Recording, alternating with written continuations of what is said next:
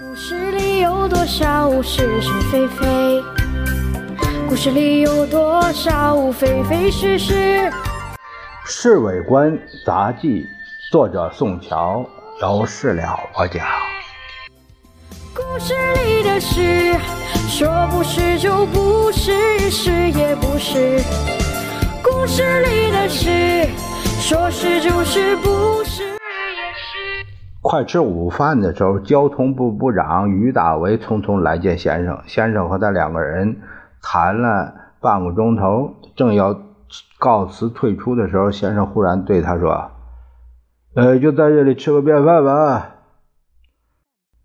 于大为受宠若惊，结结巴巴了半天，才说了个“是”字。先生亲口留一个属下在官邸吃饭，这还是第一次，足见于大为快走运了。他实在是够运气。自从马歇尔到重庆之后，他才由三流角色的兵工署长爬上来，现在居然也经常出入官邸了。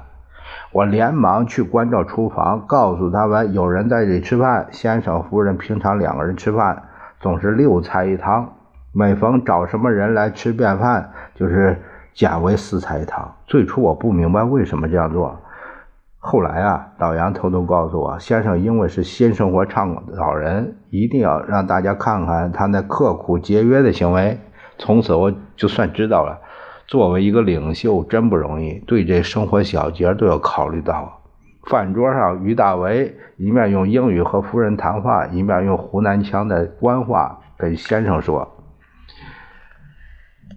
呃，什么时候去看斯图雷登大学？呃，今天，呃，今天早上他打电话找我去的。呃，我听了他的话之后，立刻来官邸向主席报告。好的。”不知道他们，呃，他们什么时候公布这个消息？